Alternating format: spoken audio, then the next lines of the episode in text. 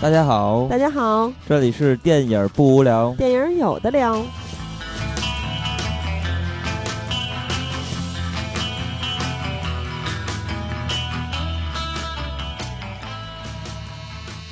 如果喜欢节目，请在新浪微博搜索“电影不无聊”，在微信公众平台搜索微信号 dybwl 下划线 pq，即“电影不无聊”首字母，关注我们。我们会不定期赠送电影票与周边礼品，分享热门影片观点。 Shut your fucking face, Uncle Fucker. You're a cocksucking, ass-licking Uncle Fucker. You're an Uncle Fucker, yes, it's true. Nobody fucks uncles quite like you. Shut your fucking face, Uncle Fucker. You're the one that fucked your uncle, Uncle Fucker. You don't eat or sleep or mow the lawn. You just fuck your uncle all day long.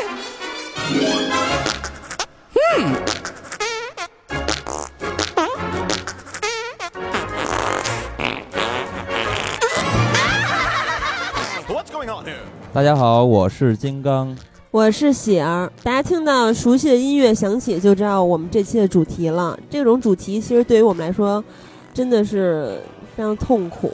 对，其实是一期非常感人的节目，又到了二零一五年的下半年烂片儿的盘点，然后我们也做了一个榜单，然后就是通过大家投票来来 决定这个到底谁是真正的大赢家。呃，我觉得这回的这个投票活动做得特别好，因为我们只有两天时间，然后参与的人数有五百八十六人，嗯、然后我觉得速度还挺快的，然后一下子大家就都选出来自己心目中的这个烂片儿之王了。嗯，但其因为实微博的投票，其实参与人数这个人数已经不错了。对，而且嗯还有一点是，其实有一些朋友也在跟我们说，呃，他没法投，为什么呢？因为他很多片子没有看过，所以他不愿意在没有看的前提下投这些片子。我觉得嗯咱们的听友都特别棒，呃，然嗯后这回我们请来我们的嘉宾，然后这个嘉宾其 实特别有意思， 因为嗯他的五官长相特别有特点，长得特别像陆川，嗯对大家应该能猜到了，就是阿和。 大家好，我是阿和，又回来了。对，然后其实特嗯阿别有和意是思陆的。川的表弟，而且阿和的为什么特别适合做一些有时效性的节目呢？是因为阿和会在全年不停的去看点映、首映，各对种各样什么片儿都看，所有院线片儿的这些场次、点映啊、对首映等等，阿和会在第一时间看到。对也没跟错阿和的职业是有关系的。对，而且嗯还有一点就是，大家都知道有一个职业叫做鉴黄师， 我觉得安和的职业就是鉴黄鉴烂 师，就是安和已经看遍了，就是咱们华语上嗯就基本上上映的电影他全部都看过，然后嗯，呃，所以也可以看得出来，安和已经看了无数的烂片儿了。对那你有没有百毒不侵啊？对，有啊，我现在看烂片已经免疫了。 就觉得特好看是吗？对，我会从我会从很多烂片里边发现很多乐趣。 哇塞，你这人都这个入神了。 那么咱们就来先来揭晓榜单的最后一名，就是我们头五名嘛，然后先来嗯介绍第五名。那么第五名呢，就是九层妖塔。对，没错，有一百九十四票。虽然大家都知道电影不无聊之前做过陆川的专访，但是呢，必须大公无私的把这部片子拿出来。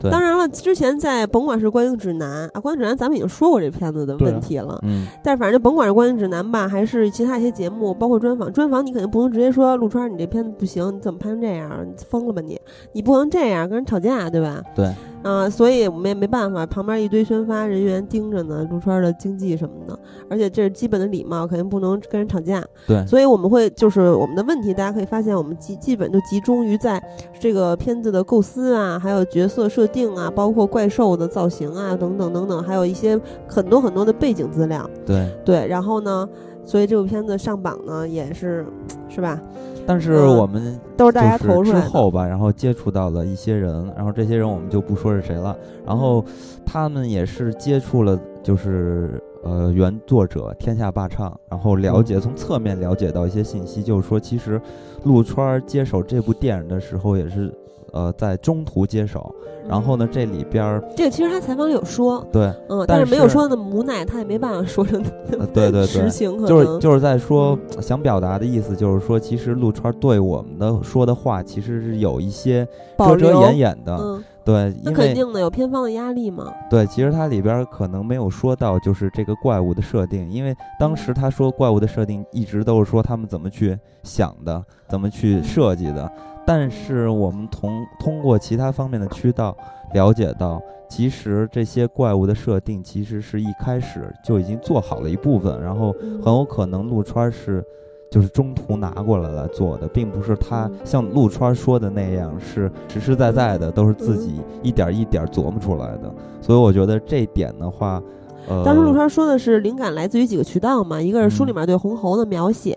还有一些民间的传说呀什么的。嗯，那你的意思就是说，其实他接手这个项目的时候，他已经成型了这个怪兽的形象，而对，且有他可能。他不能提出修改意见了，是吗？对，就是嗯可能没有那么大的就是工变作动的了，对嗯变动了，所以嗯我觉得这其中是不是有一些疑问在里边儿？是不是他说的全部都是真的？这个我们就不得而知了。当然了，我们所说的这个也是侧面听到的，具体嗯是不是真实的，也是要画一个问问号我的。觉得他应该是有一些自己的加工的，但是也可能来到他的这手里的时候，也已经是一个半成品了。反正这个项目本身就是一个烫手山芋，嗯，嗯，但是不管怎么说吧，这个东西最后做出来的，给人带来的感觉吧，或者对于我来说，它最明显的一个感觉就是咱们现在听到的这首歌的感觉。的牧场，给我一个眼神，热辣滚烫。套马的汉子，你威武雄壮；飞驰的骏马，像疾风一样。一望无际的原野，随你去流浪。你的心还和大地一样宽广。就是套马杆的感觉。这首歌大家应该都非常熟悉了。其实大家听这首歌的时候，应该脑海中都会有一个感觉，就是 在那种草原上，或者是呃特别呃荒芜的地方，嗯，然后就驾着马，特别彪悍的那种感觉，就是打怪物的感觉嘛。就所以，我感觉这个片子和这首歌的给人的形象是非常接近的。就是套马的汉子在草原上驾着，对不是那不叫驾着，骑着马狂奔是吗？对，对那你怎么没想到《还珠格格》呀？为什么要《还珠《格还格》？珠格格》他当时一堆人在那儿狂奔不愿唱那个，还珠格格》是恋爱呀、它必须是要有一点儿，你知道吗？这个嗯嗯套马的汉子讲的是汉子的故事，啊你说就是打怪那块儿联想到这儿了是吗不？就是整个片嗯子给人的感觉，它没有地下的那种迷城啊，或者说是、呃古墓的感啊，觉，嗯没有一些神秘的对感觉，反而是一种嗯特别荒无人间的那种嗯大草原上或者荒芜的那个沙漠上的感觉，所以就会有一种套马的汉子的感觉。所以我就觉得这个片嗯子最终，呃，就是离咱们所接触到的《鬼吹灯》的距离还是非常非常的远的，所以也会让很多朋友就特别不爽。呃，嗯比如说，其实这里边就是天涯霸唱，其实就非常非常不爽。对他好像就之前一直我我记得他是说特别生气，就特别后悔把版权卖给他们，然后后来好像再有消息，就一直都有消息，一直都表达不爽，到最后最近好像是要起诉了都。对，最后他就是说我、嗯我没有授权他们拍这个《鬼吹灯》，嗯，反正他们这里边的事儿也也比较乱个。嗯，那他对于啊一会儿再说那一步吧，呃，咱们先来说说咱们听友的看法，因为大家在投票的时候也有一些朋友留言了，那么咱们就说到哪部片子就开始念哪部片子大家的反馈是吧？嗯王什么奇说：“幸好只看了《九层妖塔》，看完之后完全不理解要说什么。唐嫣的出现什么鬼？还有怪兽造型简直醉醉的。然后还有 i z z i 杠儿 x，他说这里面只看了《九层妖塔》，不过是下载好在家里看的。虽然听说我无数人说烂，但是因为是原著党，还是想看看到底能烂成怎样。结果我就呵呵了，真是和原著半毛钱关系都没有啊！看着看着还是睡着了。姚晨太让我感到尴尬了，这个 真是说到我的心坎儿里了。在看的过程中，哎，咱们一块儿看的吧，阿和，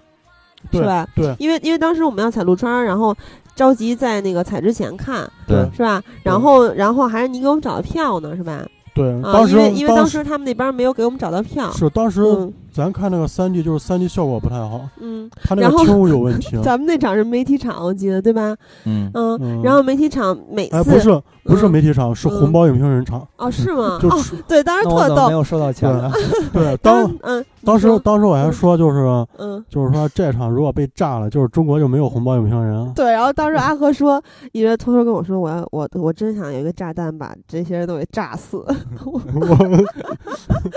我这这话就是咱自个儿说，啊嗯听所友以听友不要传给他们。 所以回头我们采访完陆川，然后当天阿和偷偷的不知道在什么情况下发现了一张陆川儿就是那休息的一张照片儿，嗯然后那睡觉的姿势就是。呃特别特别的尴尬， 四仰八叉的那感觉。哎，我觉得反正就是在咱们看那场的时候，然后每次姚晨一出来，就尤其是她后面，呃，穿上那个红色呢子大衣，变身了施里阳是吧？是那对样，对，然后呃，跟叫什么来着？台湾那个小跟哥赵儿赵又廷，啊，对，赵又廷，对，跟赵又廷接吻还是干嘛的时候，大家都在笑。对他这个特别片儿尴就尬后半部分完全就突然就崩 了。对，前前边儿前边儿其实我们后来就是看完那个《寻龙诀》，就是对比一下这俩片儿，我们觉得嗯就是说前半部分陆川这个节奏还是把握的不错，就是大家看看前半部分最起码觉得就是很紧张，嗯，就后半部分突然就崩盘了，就是赵又廷就回到那个图书馆，就李晨那个图书馆，嗯开始再往后就就感觉好像又是我们熟悉的陆川了，嗯又不正常 了，咱们属于陆川是不正常的陆川是 吗？对。所以我觉得最有意思的对于九层妖塔这个评价是咱们这儿有一个听友，他叫做 art 张诗雨，他说九层妖塔里姚晨这个角色就像赵本山代言 LV，就是 说特土嘛，你知道吗？因为施丽阳其实你听这名字也能听出来，其实是很洋气，而且他是一个国外回来的这么一个人嘛，对对对，所以说，呃，给人的感觉就是姚晨就很奇怪，并不像《寻龙诀》里边的舒淇给人的感觉。，嗯对因为舒淇的那个造型就是古不丽影劳拉那个造型嘛。对，就特洋气。对对对所以这是失败。呃，但是我觉得最有意思的是陆川儿，呃，他曾经还上过《锵锵三人行》，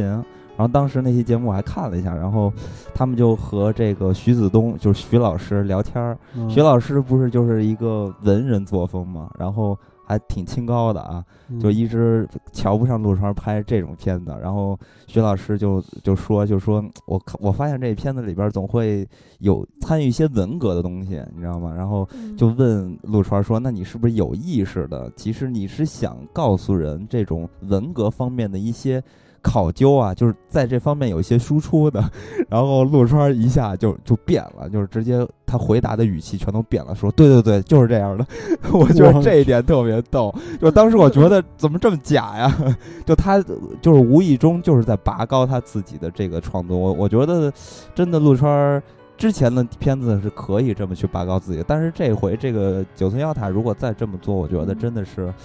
挺不尽人意的，嗯是让人之前听起来看起来很尴尬的，对，之前有人说那个红猴其实就是文革的怪兽，嗯，就是文革，就隐就是那个隐喻文革。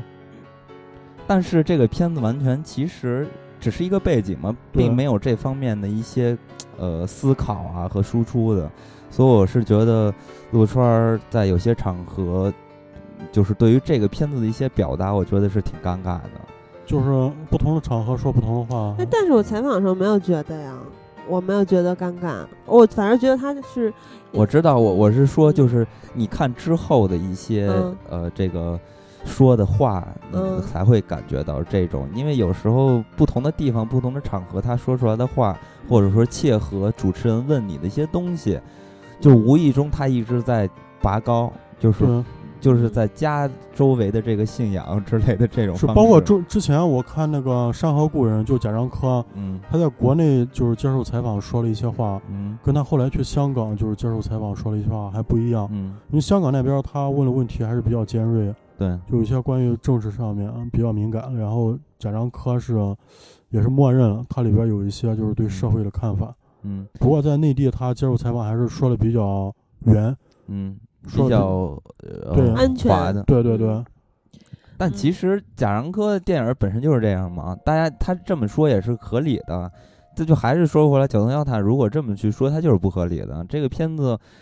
其实就是陆川儿要走商业化的一步嘛，嗯就很明显的看出来，跟曾经陆川是不一样的。而且很多人也相信陆川走出这一步，将来可能就走不回去了，因为是这不是他一个人的问题，这是他背后的整个人的一个问题，因为他签了乐视，有很多人要给他设定很条条框框的东西，就希望他去挣钱啊。所以说，他很有可能就不会再拍曾经那些片子了。我我我觉得，在一段时间中都很难看到曾经那个爱哭的陆川了。 其其实我觉得陆川在这部片儿里边儿，就是说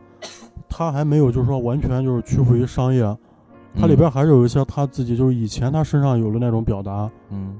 就是大家嗯会从这里边儿看，就是会解读出一些东西。嗯但是就是《寻龙诀》的话，我觉得他是就是完全为了保险起见，嗯嗯，就是走大片儿的感觉。就是纯商业化，嗯纯商业化，很就是说，你看《寻龙诀》没有那种就是说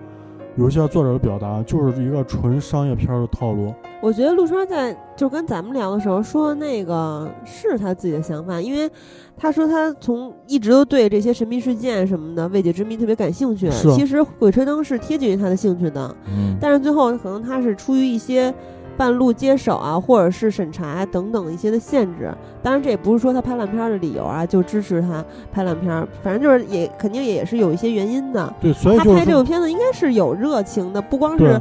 不光是为了商业吧，他因为他当时说的是他不是非得商业化，但是他想尝试各种类型的电影。对，所以所以就是说，他这个片儿拍出来就是有点不伦不类，嗯大家看了有点莫名其妙。其实我觉得这部片子给我印象最深的，当然一个是剧情方面的恐怖了，最恐怖的我觉得就是表演。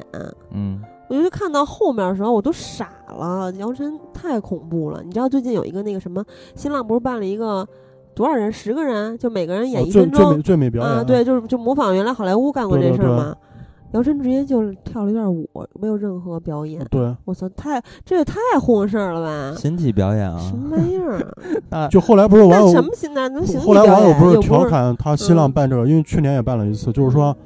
他这个不叫最美表演，他只能叫最美表现，嗯，因为它里边那些演员儿本身演技就不足不足以支撑，就 是说嗯一个大特写纯靠面部表情去传达他他的一个就是说要表达的词汇，嗯因为因为你一对比好莱坞之前那个，就一看就完全就不是一个级别了。嗯对，而且他选的不是说是呃演技派来啊演，对他他选的是今年就二零一五年最火的、对啊最有话题的人来演，对啊或者是什么当红的新星之类的。嗯啊，对是不是跑题了？对，反正里就里边还有大秘密嘛，对啊，大 秘密那演技咱都知道吗？有大秘密吗？有有大秘密我没看到有大秘密。嗯，嗯我就看到你喜欢的马思纯了。嗯，反啊正这个片子当 时这李晨露出了卤蛋的造 型，就完全的走入了套马的汉子的这个感觉中 了。所以这个片子之前也提到过了，然后嗯哦而且我们还有一些稿件吧，然后大家感兴趣可以翻一翻。咱们这个片子就不多说了。嗯，那么说到第四名啊，因为这个片子之前咱们是没有说过的，其实四三二一都是这样，咱们可以对， 把更多的篇幅留给这个嗯前四，尤其是从季军开始的这三部。嗯，那么第四名是《怦然心动》，对啊，《怦然心动》呢，那个星不不是我念错了，是星球的星，大家都知对道哈。然后那个就是错别字三部曲嘛，对吧？对啊，错别字三部曲是非常牛的，一个是《怦然心动》，一个是从天而降，嗯，啊，一个是不可思议。对对啊，其实这不是真的错别字，就是他用的是谐音嘛。对啊、对，这这反正这个错别字这个三部曲是吧？嗯他们也都是携手上榜了， 对嗯而且我觉比得比较都是搞的是这仨片儿在一个档期，就是对前后脚上对，凑一块儿了。一五年的灾难的一部分吧，我觉得，因为其实咱们现在回过头来看一五年的时候，你会发现，其实一五年的影视是非常非常热闹的，呃，对有很多片子在同一个档期都能吃掉很多，就是消化掉很多很多的票房，然后也出现了一些好的片子，呃，而且这好的片子可能是有些争议吧，但是我觉得确实今年的片子是很有看点的，对吧？当然了，咱们啊对一四年，呃，而且在一三年的时候，大家就已经说了，非常期待二零一五年的到来，大片儿年，巴拉巴拉巴拉。那会儿说但的是是好莱坞啊。但是就是 说，二零一五其实也不是大片儿年，嗯，对，但是他一都五年他确实出了几部不错的片子，而且确实是备受大家的关注是和一些声内音内的。地一五年还是相对来说我不错觉的。得比一四年的好片子多。啊是对对是对，对嗯咱们说的就是华语的电影啊。然后，呃，你说是院线片儿吗？呃哦院线对对对对。然后嗯关于这个一五年的华语的片子，就加片儿吧，咱们下一期做。咱们这回现在还是接着去说回《怦然心动》这部片子。然后我觉得《怦然心动》这个片子虽然排第四名吧，其实我不太明白，我觉得它可以出前五，不是我这么说不是因为它不烂啊，是因为在后五名就没有上榜单、没有上前五的这五部里面有更烂的。对对，嗯嗯，咱先说这第四个，我后我面再我是简这单么说觉得，其它他为什么排第四，是因为我觉得有很多人没看过这个片子，所以它排到了第四。所以呢，也是为了帮助有些朋友没有看过这个片子，咱们简单给大家介绍一下剧情。我是这个剧意思。情 就是，呃，大幂幂和李易峰作为女主角和男主角，李易峰演的这个角色是一个明星，但是他曾经呢跟大幂幂。呃，是什么都不是的时候，大幂幂嗯就跟他说想当他的，呃，不是跟他说，就是他俩当时互相承诺，大幂幂将来在他火了之后当他的经纪人。嗯然后呢，后来他就去法国留学了，莫名其妙的。嗯然后去刷盘子去，反正大幂幂就为了，呃，为了他的前途跟他分手了。其实大幂幂还是很爱他，对，然后他就回来之后变成一大明星，他大幂幂就跟他相爱相杀。其实他想表现，但他没有那么虐啊，就是嗯一开始俩人还是他非常记恨大幂幂当年当年抛弃他，但他俩还是互相相爱。对，然后稍微互相虐了一段儿之后，他俩又最后又好了，这个很正常，对就是偶像剧嘛。对，嗯所以大家听这首歌是不是很像这个电影的剧情？我和你缠缠绵绵，翩翩飞，飞越这红尘，永相随。追逐你一生，爱恋我千回，不辜负我的柔情，你的美。就是庞龙的两只蝴蝶嘛，我觉得就是这个片子的一个故 事， 就是他带着它飞，你你看就是大明星嘛，就要带着飞 嘛。 所以呢这个片子其实是非常非常俗套的一个这片个片子一开始让我觉得挺意外的，不知道为什么一个讲什么明星和经纪人谈恋爱的片子上来就出现大宇宙，就是嗯刚那会儿因为那会儿刚刚看完《不可思议》，就王宝强演的那部，嗯慢慢怎么飞嘛又是大宇宙啊？然后一开始就上来开了一些荤段子的玩笑嘛，说什么嗯最近瘦了吗？哟，还湿了之嗯类的。嗯然后，嗯、 就看的时候，金刚特别缺心眼儿。他们那个李易峰不是给了大幂幂啊？大幂幂当时跟李易峰分别的时候，李易峰去外国留学之前，大大幂幂不是给他一支笔吗？对啊，然后说让李易峰以后就拿那个去，李易峰就说以后我要拿他创作。然后他后来有一次签约的时候，特别，哎呦，那特别傻帽儿，就是他要去签一个特别重要的约，然后没有那根笔，他就不签字，这在现实中根本不可能发生，不是艺里人边根儿本不可能干这里种事边儿。我之前发过微博，就是有有一句很污的台词啊，嗯，嗯就是大幂幂跟李易峰说啊，嗯，这你支就是笔个逼，不是，不是，他他说那啥，那个这支笔我从我大学一直用了四年，嗯，就是它已经成为我身体的一部分，嗯然后把它送给李易峰。然后我当时脑子直接联想，他用了第四年，他用那笔干啥？已经成为他身体的一部分。就然后反正后来到那个环节，李易峰就多年以后又掏出那根笔嘛，他对啊当时找不着了，后来找到了拿一根笔签字的时候，你知道金刚说什么？金刚说嗯，这笔怎么这么多年还有油儿？啊，对 对， 不是，就是所以说，其实金刚在看这些片子的时候，他一直在走神儿，就是他还会提一些特别弱智的问题。因为这个片子是我无无法接受的，就很多片子吧，咱们再看待一些，尤其是这种无厘头的，对吧？然后或者是科幻片儿，它必然会存在很多的 bug 和不太实际的一些东西。对嗯也就是说，你看这片子的时候，你能看进去，就是首先你已经达到了一个默认的状态，就是我接受了这个片子给你的一个构架。但这个片子其实就谈不上这些所言，所以我会我也看不进去。我记得当时咱们做这个盘，就是这个嗯前瞻的吧，每个月不是有前瞻吗？我当时就说过这个片子，因为那会儿没看嘛，我就猜着去说，我说。基本上咱们国内有很多的爱情片子，其实都是把一些男女之间的感情故事放在了一些比较极端的职业上去表现，但实际上或者呢比，较极端的环境下对，，实际上呢，它是一个点，就是希望能通过这个点刺激你去看一看不同人的故事和人生。但实际上你会发现，脱离了他们的职业，你会发现它和所有的那些特别狗血的滥情的这个爱情片儿是一模一样的。对，也就是说，这里边人物的设置完全是一张白纸。虽然我给他写了两个字儿，你是。大明星，你是经纪人，但实际上你还是普通马路上的两个一男一女，是普通人。他完全和其他的片子没有任何的嗯不一样，他就是一个噱头。但是，呃，所以让我会觉得这个片子在看起来没有任何的感觉，就太俗套了。这完全就是拍给小朋友看的这个其实爱情片儿。他这他这个电影其实从一开始应该就是针对粉丝来拍啊，包括嗯它里边就是说明星跟经纪人这个谈恋爱这个事儿，因为之前就是就明星跟经纪人有一个法则就是不能产生感情，嗯嗯，就之前业内就是想打破这对这他，个所以吧就是说这个就是说明星跟经纪人这个呃就是内部的这种感情关系，就是粉丝是很感兴趣，嗯粉丝这块儿很感兴趣。我觉得不光是粉丝，就是少女们，因为她一开始两个人是平起平坐的，后来呢，李易峰自己成为了个大明星，对以前他们是同学，就是李易嗯对峰以前可能喜欢唱歌吧，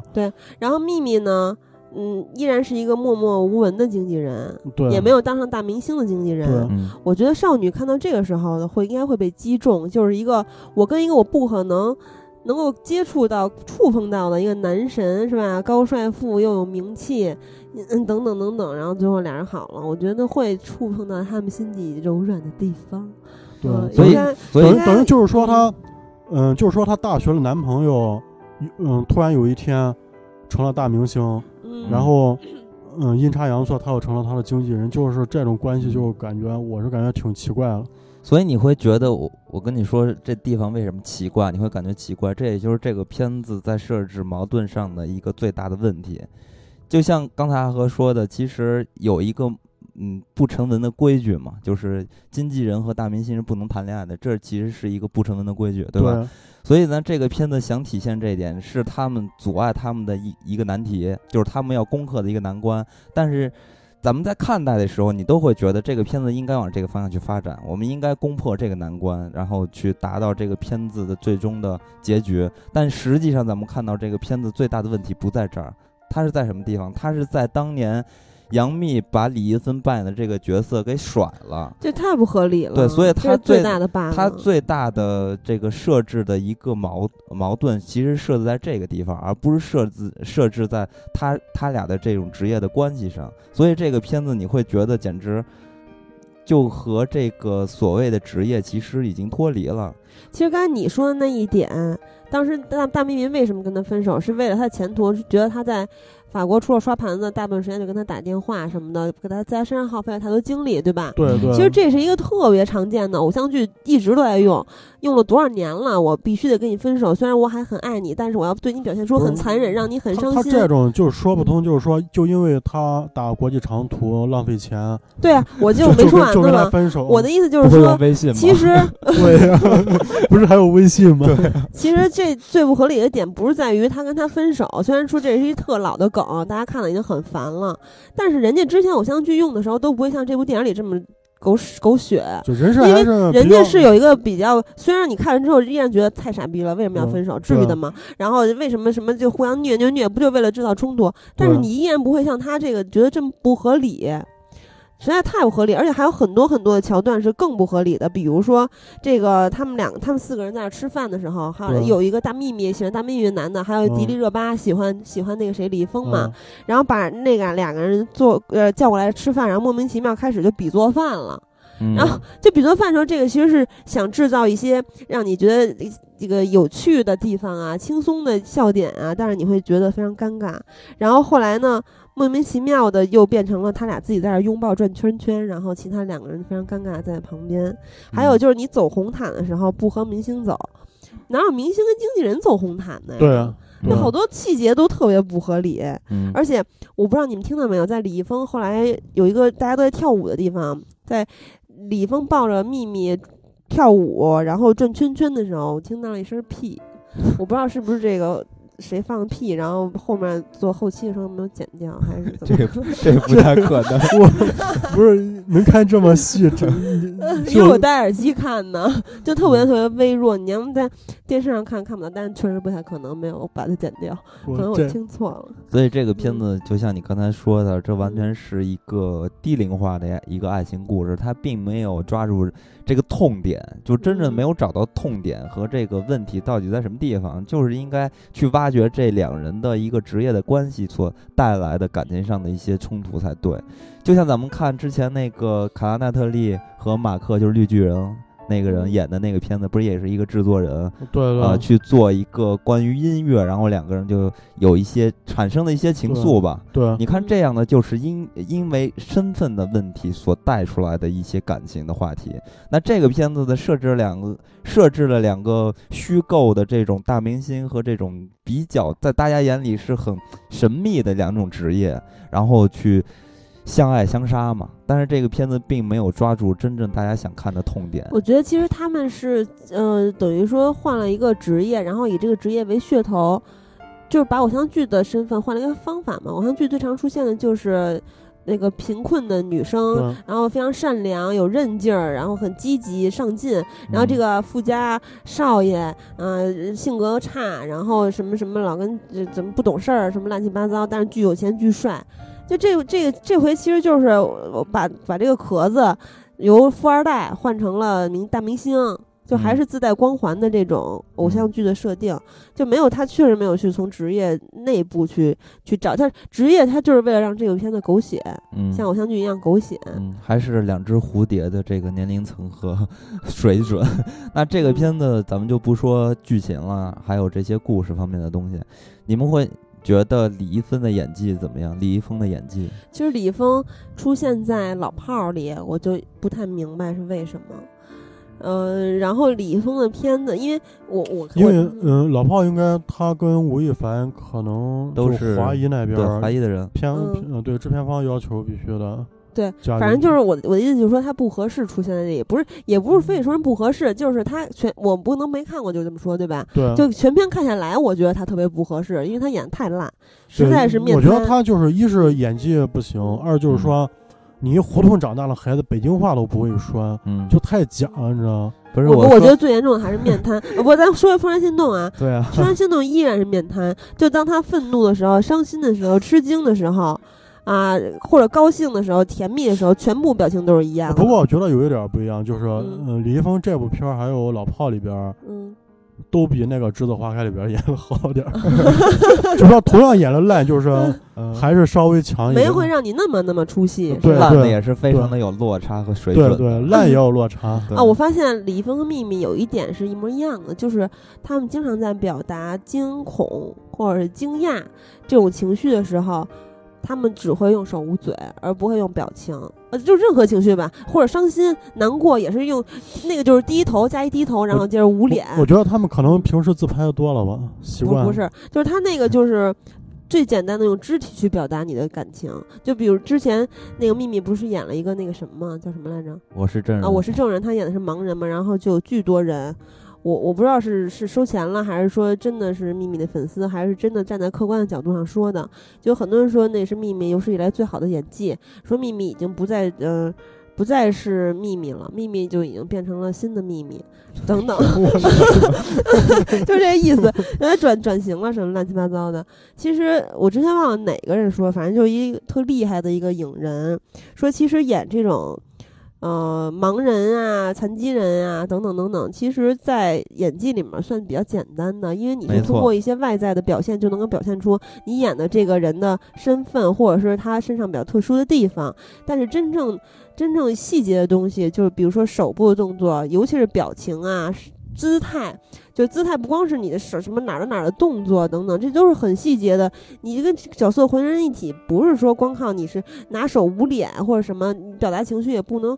光靠几个动作就简单的表现出来。他们这个就属于就是很。应该算是最入门的一一门功课吧，最基础的课对，就是我觉模得仿啊就嘛是杨杨幂算科班儿出来了吧，杨杨幂就是台词又不过关，她那声音也比较就我比觉较得比较跟软，声比音有较薄关，系对她声音也有嗯关系。嗯我觉得她那个声音就跟那个郭采洁有点儿，也不是像，就是说她俩声音都是先天缺陷。嗯，但是就郭采洁演台湾偶像剧非常合适啊，不会让你觉得别 扭。也都是一个模子套出来的，就已经成型了，就是这样。呃，那嗯所关以于所以他们都去了《小时代》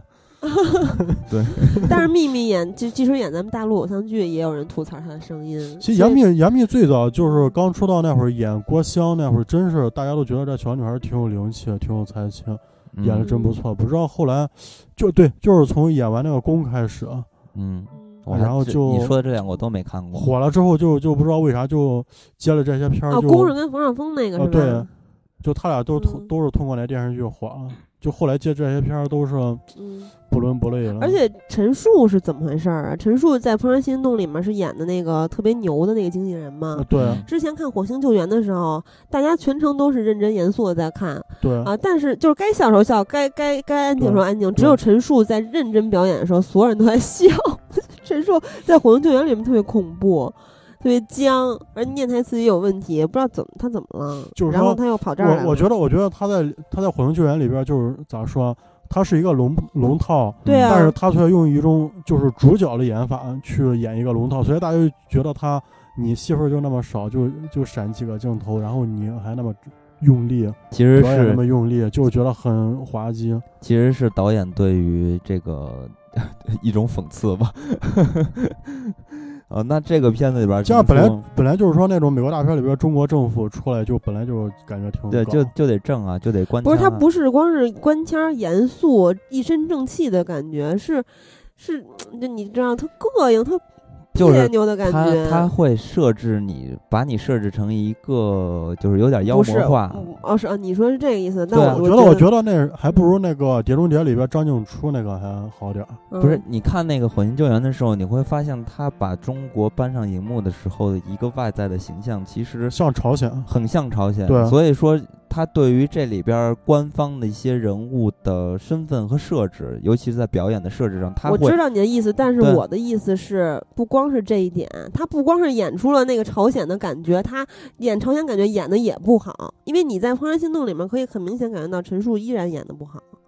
我知嗯道，我我的意思是说，这是有意识的去把这些东西强加，就是有一种妖魔化的方式嗯去强加给了中国这种形象上。那《怦然心动》里面他依然是那种演技啊，你不觉得吗？ 《怦然心你动》和怦然那心个动是跟不那一不样是一部的，电影啊，完全不一样，给人的对感觉啊完其全实不我一觉样。得，我觉得有一点可能是，就是像陈数这种，就是演电视剧，你看不出来他演技啊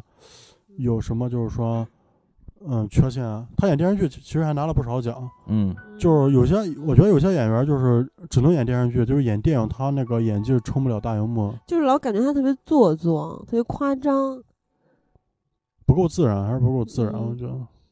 我觉得这片子也就那么回事儿，我觉得对没必要挑什么演不演技的，因为、嗯很多演技是，就是这个表演吧，其实是演员是表演是一方面，其实有很大的方面是剪辑和摄影师啊、导演的能力 来烘托出来的一种给人的一种魅力。那其实这个片子既然已经是这样的一个水平了，那其实大部分的表演基本上都不会，就是很让人看起来特别的过瘾。啊，那说到导演呢，其实这个导演陈国辉他还导演了另外另外一部，我觉得是比《怦然心动》难看更多的，对，嗯嗯，叫做《新娘大作战》。但是这部片子呢，并没有上咱们前五的榜单，嗯，嗯，也不知道为什么，因为我感觉杨颖就我是觉得 Angelababy 和倪妮应该也是有对啊一些好票房号召力我的呀。我觉得，我觉得这导演还挺牛，一年能拍两部烂片儿都上榜，也不而且他之前还拍过《全球热恋》和《全城热恋》，对，反正这都是不怎么好看的这种爱情片儿。那么终于到了季军了，也就是前三了，是吧？嗯，嗯、前三名的第三名呢是《恶棍天使》，获得了二百八十五票。哇塞，嗯，恶恶棍棍天天使， 恶棍天使是这个大家都辨识度很高，对大家来说都知道这部片子，对吧？嗯，这个就是邓超和孙俪夫妻档，嗯有很多人主要吐槽的点是在于没上场没上映之前啊，就说，嗯、邓超怎么把娘娘也拖下水了？嗯，嗯娘娘是甄嬛呀，娘娘是芈月呀，娘娘怎么变成了插扎小刀了？嗯啊、所以，呃，有很多人就一开始就很担心，然后看完这部片子之后，发现他们的担心都是完多余的全完全完全正确的，就是比他们想象还恐怖，所以很多人巨生气。其实说起这夫妻档啊，我觉得挺有意思的，因为在我的这个世界中接触到的一些夫妻档都是比较成功的，比如说我印象最深刻的就是我们学校门口的夫妻炒 饭，那叫南广夫妻党的夫妻炒饭，人家自己挂的名就是那牌子就是嗯夫妻炒饭，对，你说生是那后门那个嗯是吧？对对，生意是特别特别好的。大哥天天穿一 Hello Kitty 的帽衫，对，但是呢，你再反观这个片子《恶棍哎天使》，不是有道菜还叫夫妻肺片吗？对对夫妻肺片是吧？你看，但你说的这什么？这跟电影没有关系。 不是我就是说，就是咱们能接触到的夫妻总是哎很很有名儿的、很成功的是吧？嗯，然后咱们再看看这个片子的夫妻双双的这个表演，你会觉得哇塞，简直就惊了！这因为这个片子，在我的看起来的话，我个人认为它应该是这个榜单的前第二名。对对，我也实在也是是受不了这个片子，对啊，所以呢，哦这个片子让我感觉啊，就是说很不明白，你知道为什么吗？你知道吗？就是说，我不明白为什么邓超突然变成了这个样子，因为当时邓超，咱们在一五年看了他另外一个影片，叫做《烈日灼心》嘛。。对啊，那个片子，邓超不仅拿了奖，而且让很多人都对他有所有所改观。但是接下来咱们接触到的邓超，一直是电视上《跑男》里边那个邓超，嗯然后呢，慢慢咱们就看到了《恶棍天使》里边的邓超，就是邓超一一直在，就是让他的观众一一直在改变，对他的感官一直在变化观变感化，对，然后一直到现在，突然发现，我觉得已经慢慢的。对他失去了信心了，我觉得这个人就有点疯了。你是期待了是吧？对，嗯其实我觉得你刚才说起夫妻档那个，我一点都不意外。我觉得夫妻档经常会出现恐怖的东西，比如大幂幂和刘恺威之前那个《hold 住爱》，当年咱们也是做烂片盘点的时候聊的这部，聊过这部片子，嗯，也是特别恐怖啊。啊，恶棍天使，咱们的嗯听友留言，咱们说一个能飞的石头吧。他说，恶棍天使看的我是好心塞，虽然也不知道是，虽然也知道不是什么好电影儿，但他们真的是超出了我忍耐的极限。虽然《小时代》也烂，但故事也能烂得顺溜儿，这两个烂的都能把你给噎死。他另外一部说的是《栀子花开》，嗯，反正就《恶棍天使》，呃，已经超出了他的底线了。嗯，因为当时大家看这个片子的时候，我相信有一部分人是因为看了《分手大师》，呃，觉得还是挺好玩的，我我可以去看一下。然后看这个片子的时候，大家肯定会吃惊的，因为这个片子完全没有任何的笑点，就完全不会让人笑的。你有没有这种感觉？ 嗯，我笑了，我也笑了。你们俩太没有骨气 了。我觉得他，我就当时笑的时候，我就觉得他肯定会瞧不起我，不是而你且你我那你们说说吧，哪儿好笑啊？我啊其实我都忘了。嗯，好笑我倒不说了，就是说它里边，我觉得它嗯邓超对这个故事的构思，我觉得还是有有点想法，因为它这个，嗯你看它这个，它属于一个比较朋克的一个城市，啊，嗯，就旧工业的厂房，嗯，然后所有人的人物造型都不是，也不知道你能确嗯确，定是哪个年代，嗯就，比较奇怪。有一点儿嗯，对，所以我当我当时觉得就是说，但是所以我我嗯就我是觉得就是《恶棍天使》，如果就是说咱不把它当真人电影来看，把它就是说动画片儿，当成一动不是当成一那个漫画来看，嗯哎，说这还真挺挺有意思，就里边所有夸张，但是就是我觉得邓超就是拍喜剧，他的他路子没走对，嗯就是他他把他的喜剧电影拍成一个很有作者风格，就是他我只关心我拍的喜剧，嗯，我不关心你观众好不好看，嗯，你包括就是说当时那个。啊分呃手分手大大师师开始就是说，呃也是一片骂声，就是邓嗯超所有接受采访的时候都都说，他就不在乎观众的声音，嗯他只在乎他就是我想做喜剧，我就要做喜剧。他之前是上学的时候他就认识于白眉，嗯，他是那个时候就开始就想做喜剧，然后后来就是演那个《烈日灼心》嗯那个角色就太苦了，他嗯就是想走出来，就想尝试一下喜剧。我觉得他是不是被于白眉给带沟子里了？我之前我当时看完，我说我我就是开玩笑说，我就是于白眉给他下蛊了。 对啊，就真的是 于白眉把他领上了一条歪门邪道了。因但为于是白我眉嗯做的一些片子，就是他其做实的并编不搞剧，笑，对，并并不行，并不搞笑。但是我觉得像阿珂说的，如果它是一个动画片儿或者是什么一个漫画之类的，我依然不会觉得它是一个好看的电影儿嗯。或其者实他的是一个设定，我觉得还是还是挺有意思。其实它的那个，你像你刚才说的，他们这个年代，电影里出现的这个时间，其实大概的也就是现代，因为他说到他非常怀念以前的那些什么什么小孩坐秋千的声音啊，然后嗯刘铃摇铃的声音啊，嗯什么叫卖的声音啊，就是原来老街道嘛，那些胡同儿对。啊，然然后到现在听到了爸爸的爸爸叫什 么，就爆发 了。当时我提到这个，简直是我这儿真笑了。对，我我不记得我在哪儿笑了，反正我笑了一共也就两三次吧。但是之后有有那么一次是冷笑，有一次是微微翘起一点儿嘴角，然后但爸爸的爸爸是爷爷这块儿，我是非常的，呃不是爸，但是爸爸的爸爸是爷爷这块儿，我是咧嘴大笑来着。嗯，所以你是因为这首儿歌被逗笑了，这是吧？简直太洗脑了！嗯我对其实我觉得这电影儿特别恐怖的点，是因为他用一个这个，其实我觉得他可能创作的时候，他想用一个比较。用我说无厘头，可能星爷的粉丝会生气啊，因为无厘头是星爷的代名词嘛。对，啊但是他用一个比怎么这么说吧，用一个，呃，你看起来感觉有点超现实的，因为包括他们去打斗啊，或者他们对做的这些任务啊，角色遇到的这些困境啊，都是比较超现实的。他，我觉得他想在这个底下用比较荒诞的手法去表达他想表达的东西，但是他想表达的东西，当他在跟孙俪对话的时候，这个是咱们能感受到他想表达的东西对。啊但是它就像在给你灌输一样，它不是说让你自然而然的感受到、去领悟到，或者是让你去在看的时候若有所思，看完之后去去认真的去想，它是在像。念课文一样，就跟那谁孙俪他妈上课似的，一句一句的拽出来讲道理。他，我觉得这点是让我特别反感的。还有，当然他的其他的各种笑点啊、荒诞的那些呀也都不好笑。对啊嗯，而且而且我想说一点，就是嗯之前你不是说那个夫妻档，就是孙俪的粉丝有点担心，嗯其实我觉得完全不用担心，因为孙俪以前演电影是跟着刘镇伟，嗯，连续演了刘镇伟几部大烂片儿，啊对，一直都是烂但片。他对原来最早是可是玉观玉观音那个电视剧，嗯，海岩嘛， 对，海岩是拍电视剧，跟电影没关系。对对我我之前我之前发条微博就盘点了一下，就是目前就是国内电视剧的一线大咖，对，有他。就演不了电影，只能演电视剧一线大咖，其中排第二的就是他，第一那是嗯孙俪演过什么电影啊？他演电嗯影、就是《月光》宝盒吧？对《月光哇塞宝盒》啊这，么牛，那你的第一是谁啊？胡歌，胡胡歌啊？对。他俩，哎，我印象胡歌跟他好像还合作了一部刘，嗯、刘刘镇伟的电影，嗯嗯，嗯我还真是没什么印象，因为大对这我些人想想《大话天仙》啊，那个片儿，嗯因为这些人其实，在大家的心目中还是电视机里边的人物，就是嗯还是不像大荧幕里边能看到的那些人物，所以确实是有一些瓶颈吧。也正是因为可能他们想打破这个瓶颈，才会和就是被邓超带上拍这个片子的吧。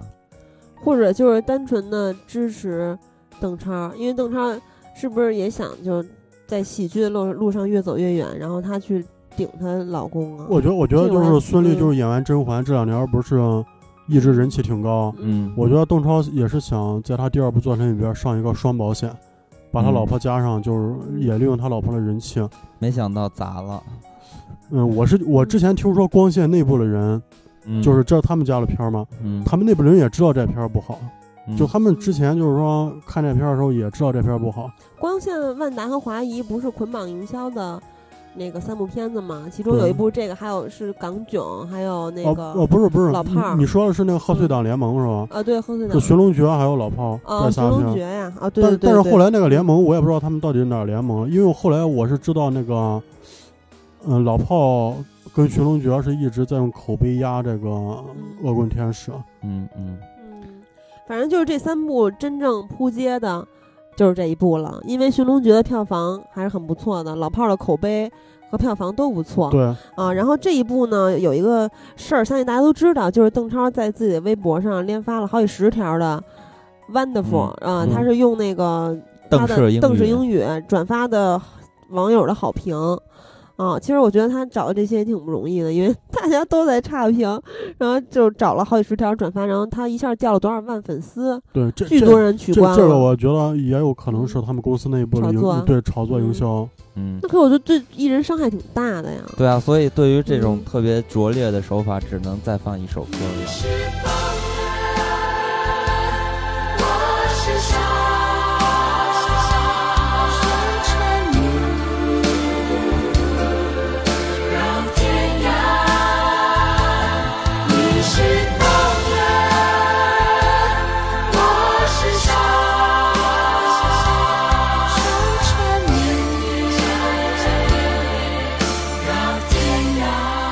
就是你是风儿，我是沙，你你记得吗？大家小时候都会把这首歌就是说成一个笑话，就是你是疯子，我是 傻，所以就很符合这俩夫妻俩对，对于恶棍天使的一个定就位是一个一个疯子跟一傻子， 对，而且要是缠缠绵绵绕天 涯，我觉得这歌词也特好啊，绕天涯特别太生缠动。太缠绵了。嗯、呃那而且其他实当我他其实这个电影里面还有一些是没有直接用的网络流行语，但是是现在非常火的事情。比如说，二零一五年有无数的明星蜡像馆，就是这里面蜡像巨丑、巨不像明星被对爆出来了。然后还有就是呃，跟文滚这种。啊，嗯就拆开的去说一个字，嗯然后什么壁咚啊、碰瓷儿啊这些社会现象，它也都揉到这里面儿。跟咱们之前说的一些特别烂的青春片儿会用一些那些网络流行语或者是元素，我觉得是比较相像嗯的，就是它可能没有那么明显，但是也有不少。嗯，这就是不动呃脑子的设计，对，对而于而喜且剧。而且邓超应该还会有第三部喜剧，什么呀？什么玩意儿？应该会拍了，他跟于麦北第三部喜剧嗯哎，，嗯那他那个他们俩回忆原来的街道，就是听着那个黑胶唱片到原来的老街道了，然后小孩儿头顶鱼缸那个是在致敬《岁月神偷》吗？对，而而且而而且它里边有一，而且而且有一段还是致敬那个嗯功夫嘛，嗯对，这片子有很多地方你会看到一些似曾相识的感觉，就他刚开始那个眼珠冒着嗯红光的，让我嗯哦还以为他终结是者终结者呢，有什么超能力？结果对被最后他一直被人追杀，也不太厉害。然后无意中这个查小刀还会跟扎那小个刀嗯啊扎小刀就跟少林足球一样，大家全会练武，在空中翻滚，就是嗯有有这些一些影子在里边儿吧，然后插小刀也会偶尔的露这么两手，所以你会觉得很奇怪，嗯他是到底是不是真的是在复制周星驰？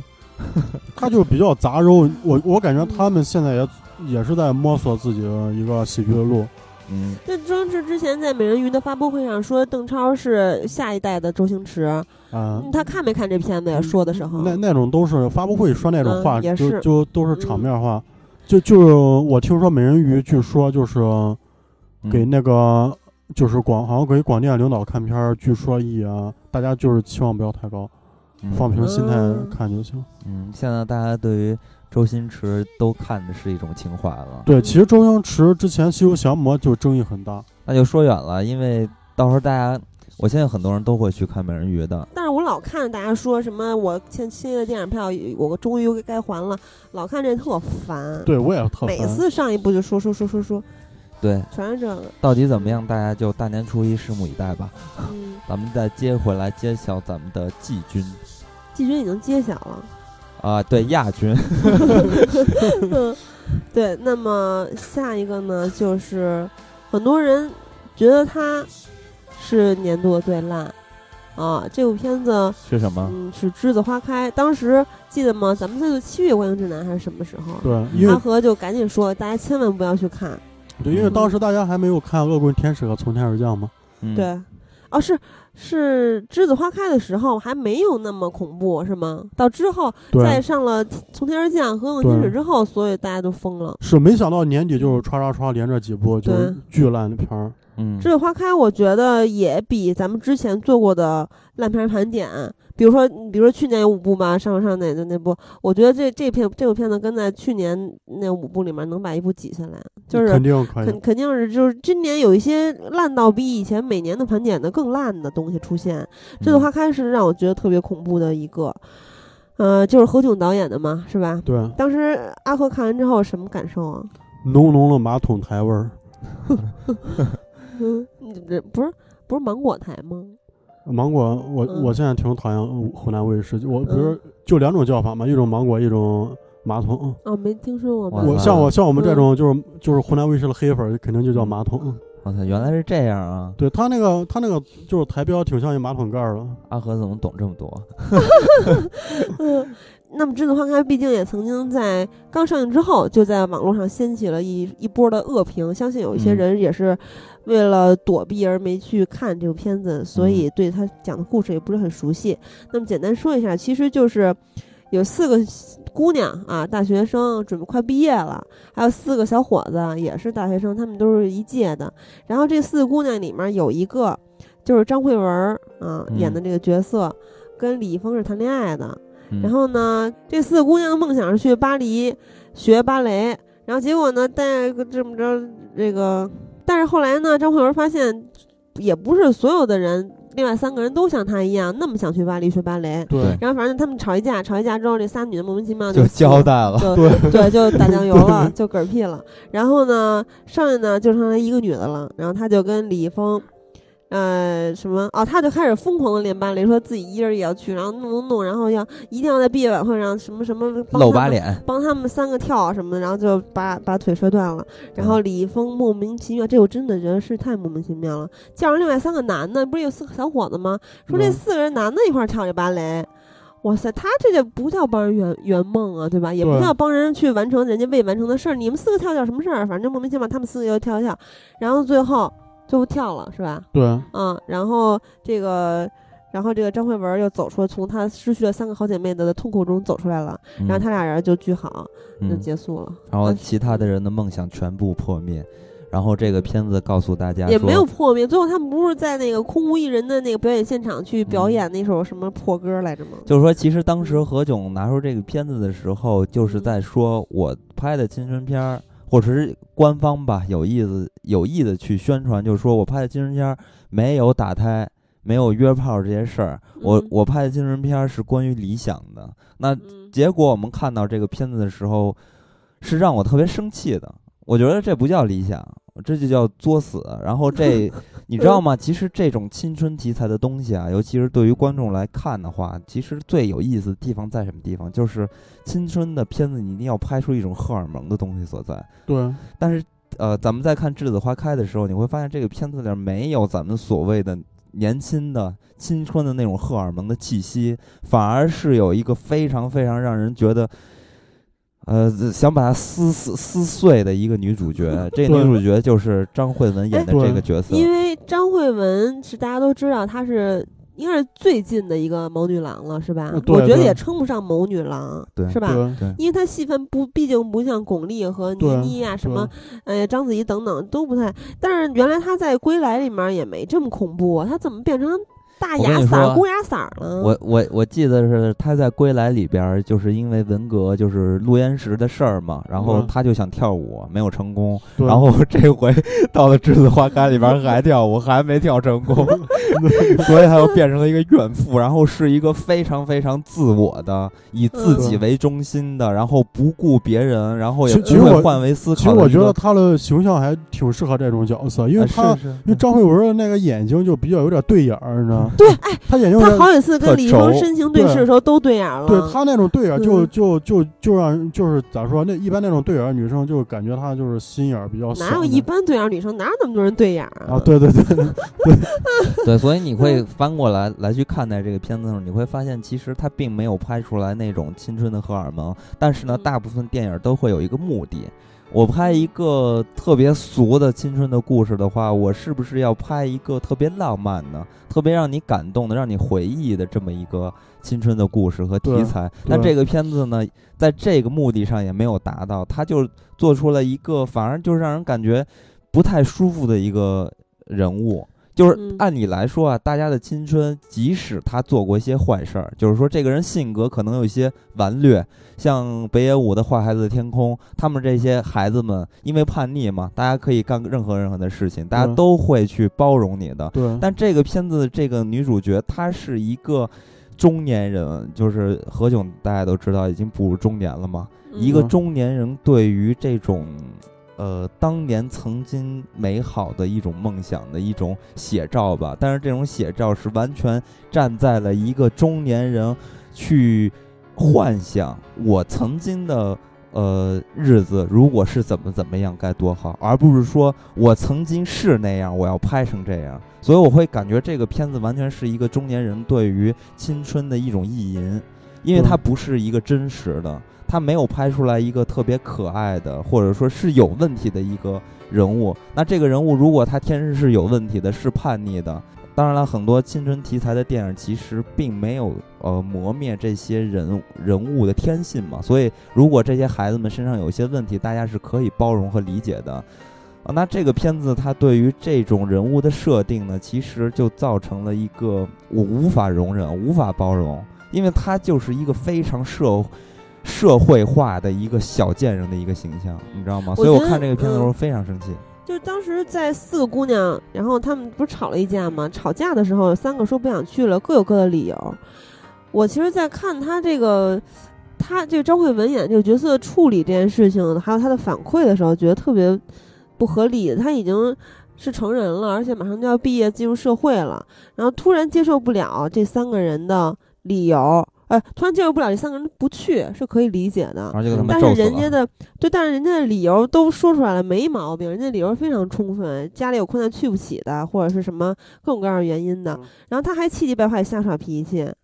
就特别特别不合适。这会儿这么去让他这做出这种反馈，当然嗯就就是以上这个类似的巨多巨多，而且有好多比这更恐怖啊，比如说这个，就他有些台词，我觉得是超越了今天所有的电影儿，比如说刚刚开始的时候啊，有这几个屌丝同学。对着那个她们四个姐妹中间的一个说：“春光无处不在，美雪无可取代。”然后还有什么那个她们在有一个姑娘，当时要看什么那个招聘的时候，另外一个就说我们才不属于这儿呢，走。那他妈，我心想你属于哪儿啊？就老是一些特别恐怖的台词，然后日本疯子不知道为什么突然就就素面当告白了，然后还有张慧雯跟那个谁李易峰说：“我离你一步远了哦，我离你两步远了哦，我离你三步远了哦。对，然后就是哇塞！我当时一真步想两抽步死他。一步两嗯步是倒牙，是魔鬼的步 伐，就是这种感觉。啊，然后那还有一个四个男的里面有一臭娘炮是鼓手吧，我记得。对，啊，什么幸好雨停了，要不朕病了，淋病了，然后淋病了，然后又开了一个那个性病的玩笑，也不可笑啊，好多特别莫名其妙的东西。其实我觉得这跟那个何炅本身这个人就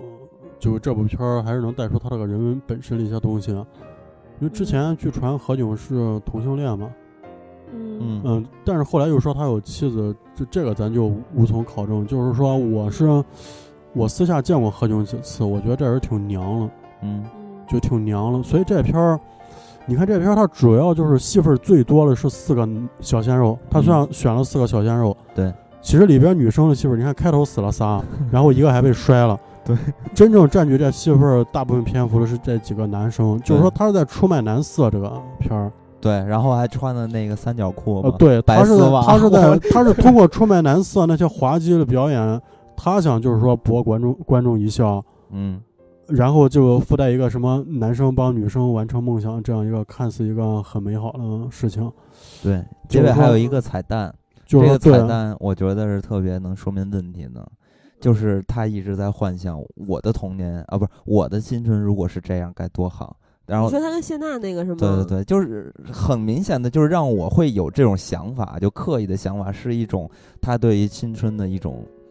回忆，憧呃，意憬呃好对一吗什种意么淫。回忆。我我是有这种感觉的，而且拍这个片子的时候，大家都知道，并不是一个老师， 你就真正的了解青春是什么啊样子。是之前就是说，因为何炅不是之前说是那个北外老师吗？就是说，因为他是个经常接触校园儿，可能拍出来的东西还会不一样。但是后来就是有人爆料，就何炅整天都不去教课，等于就是挂名了。后来这事儿报完之后，何炅不也辞职了吗？嗯，就是说，怎么说，他也是那个那个呃快乐家族嘛。嗯，我是觉得快乐家族这帮人真是骨子里流着芒果台的血液，就是他们那些东西都特肤浅，嗯，而且啊就都是那种粉丝化的东西，一点营养都没有。对，其实他们一直就是呃为一些不懂幽默的人去做服务嘛，然后也是以为自己很幽默。但是何炅，你要去嗯客观的去评价的话，他其实对于主持的功力还是很强嗯的啊，。是对，就是场控啊这些方面很强的，而且他的呃资源就是人脉是非常非常强的，所以他可以入驻这个阿里音乐。其实阿里音乐看待就是挑他是为什么？其实无非就是因为看着了他身上的资源。就是他自整合资源的这种能力和他的就人际的这些方面呢，所以你也可以看得出来，这个阿里把他就他一加入阿里吧，我其实对于阿里接下来的这些走向，我就觉得瞬间就没有什么信心了，因为基本上何炅的加入，你可以发现。呃，或者说可以有预见性的去判断吧，就是说他可能再往下走的话，可能会越走越低龄化，可能就会离我们这种马上要步入三十的人来说，就离得会对越来越远。肯定还是要针对这些中学生这个呃年龄层了。当然了，这个片子我相信，如果啊，我要是年纪小一点的话，就是我看这个片子的时候，可能是十四五岁初中生，还真有可能会觉得挺有意思的。真的假的呀？不是啊，你你就算十四五岁了，你也有基本的逻辑能力了吧？没有，它里面好多，它里面好多剧十情是四不五合理岁的。，十四五岁的时候，咱们在看什么《流星花园》啊？樱花比这好看一万倍对啊，你这这 你这就你不你对们就是你们就是完全就是站在自己的角度去立场。而且如我果在是没嗯，有没有，流星花园包括咱现在看也不会觉得就是跟栀子花开这水平不会。对不会啊，我不，就是是但是梨我花的没有意那么思多是不合说，理的，大家出就是最大家起做事情最是有逻辑别的不说，的。最起码周渝民完爆李易峰，这是没啥说啊。你你不咱们不说这个颜值，对吧？对啊，你你记就说你记不剧记情，得你就说表演都也不一也也完样。嗯爆不 是，你记不记得当时看《流星花园》的时候，然后《流星花园》有一场戏是那个，呃，言承旭和那个山、嗯山菜吧，对，对啊大 S 俩人在那个走廊里一直在那儿亲，然后进来一个台湾那边叫什么阿嬷是吗？就是嗯一个大妈，嗯啊，说了，这要是我家小孩，非得揍死他。其实就是你会感觉啊，《流星花园》对于咱们那个年代来看的话，如果是作为一个三十岁的人来看待《流星花园》，一样会有不舒服的观感，也就跟咱们现在这个年龄层去看《栀子花开》是一样的。我的意思就是说，呃咱们就不说这个片子怎么样啊，就是说嗯咱们如果现在十几岁去看这个片子，是有可能喜欢这个片子呢。就像《小时代》，它有它自己的观观众层嘛。虽然说我不记得当时我看《流星花园》是什么，觉得它还挺好看的，但是应该就是无非就是我原来偶像剧的那几点嘛，一个就是小姑娘们会产生一些憧憬，对啊，就是跟一些什么特别完美的对象可以谈恋爱，就对他们来说觉得哎这么美好，就好像我像做了一场梦一样，在看《流星花园》这种电视剧的时候。还有一个，其实我我小时候爱看的一些电影，都是里面是有一些友情在的。小时候嗯对于我来说，我就一直认为友情特别重要，当然还有这个爱情也很重要。爱情就是狗血嘛，狗血大家那会儿都受用。但是我当年看《流星花园》的时候，也是吐槽着看完的呀。我从小就嗯不爱看偶像剧，但是我还一直在看。 反所以正就是，但是就你比如说这个片子吧，啊、他的一些人物动机，比如说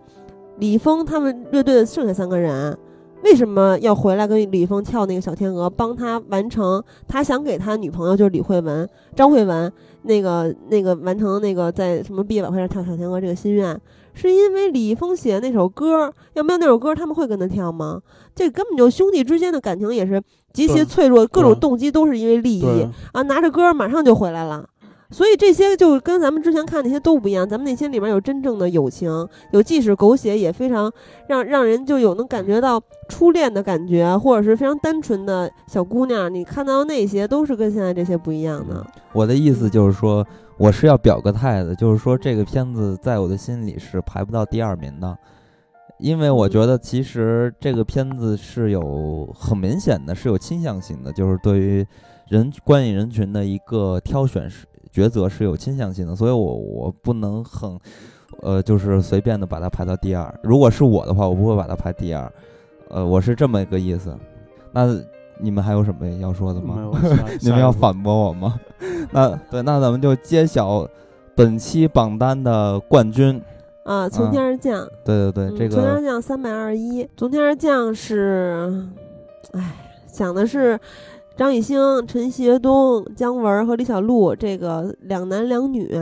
啊，他这们有谁叫谁是姜文啊？姜文就是选陈学冬那女的，啊，啊，就是说，呃，本来呢，李小璐和张艺兴是是一对情侣，他俩住在一个，哇塞，那么有钱哈，住在一个超级豪华的一个独栋别墅，也不是公寓哈，是一巨独大栋别墅。然后呢，周围的景色也非常漂亮，反正他们俩就住在那块儿。然后呢，由于陈学冬跟张艺兴是从小到大长大的好伙伴，然嗯后就是发小嘛，基友嘛。然后陈学冬就加入了他们俩的生活，他廖璐一直对这一点特别不满。嗯然后姜文是干嘛呢？姜文就是一直选陈学冬的一个花痴，啊，这嗯个花痴是一个瑜瑜伽教练。反正有一天他们这些人就是在家里待着的时候，是廖璐和张艺兴接受心理咨询的时候哈，廖璐当时已经快爆发了，因为陈学冬。然后嗯这个时候从天上天外掉下来一个什么一个绿石头还是什么呀？对，一嗯个滚动的蛋， 对，一个 对一个一个一个绿绿色的蛋形陨石，那是陨石吧？对，对然后这个然后石头就唱了一首歌， 这首歌曲叫做《爸爸的哥哥叫拜拜，爸爸的表弟叫叔 叔》，等等等， 就是这就是这个天外来客带给这一家子的一个惊喜。叫奶奶，爸爸的哥哥叫什么？爸爸的哥哥叫伯伯，爸爸的弟弟叫什么？爸爸的弟弟叫叔叔，爸爸的姐妹叫什么？爸爸的姐妹叫姑姑。然后反正就是这个小孩儿啊，然后这这石头变成了一个小孩儿，变成一嗯个特别可爱的婴儿，也就是全片演技最好、颜值最高的一位小演员。嗯，嗯就是这婴儿呢，呃，他导致他们发生了一些各种各样的事情啊，也也激化了冲突，也缓也缓解了冲突。反正到最后，就是他们遇到了一场车祸，然后这个婴儿把他们都救了，然后婴儿消失了，然后他们嗯几个的矛盾已经全部都没有了，变成恩爱啊，然后这个一一片祥和。相亲啊相爱的一对家人，然后从嗯此四个人就圆圆美美的生活在了一起。什么叫圆圆美美啊？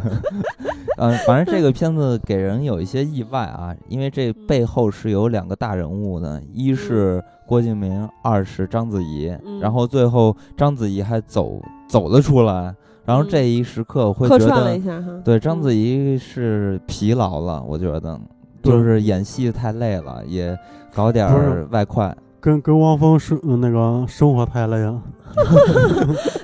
章子怡监制的没有一部好电影，而且越来越恐怖，是嗯吧？原来那个非常完美、非常幸运，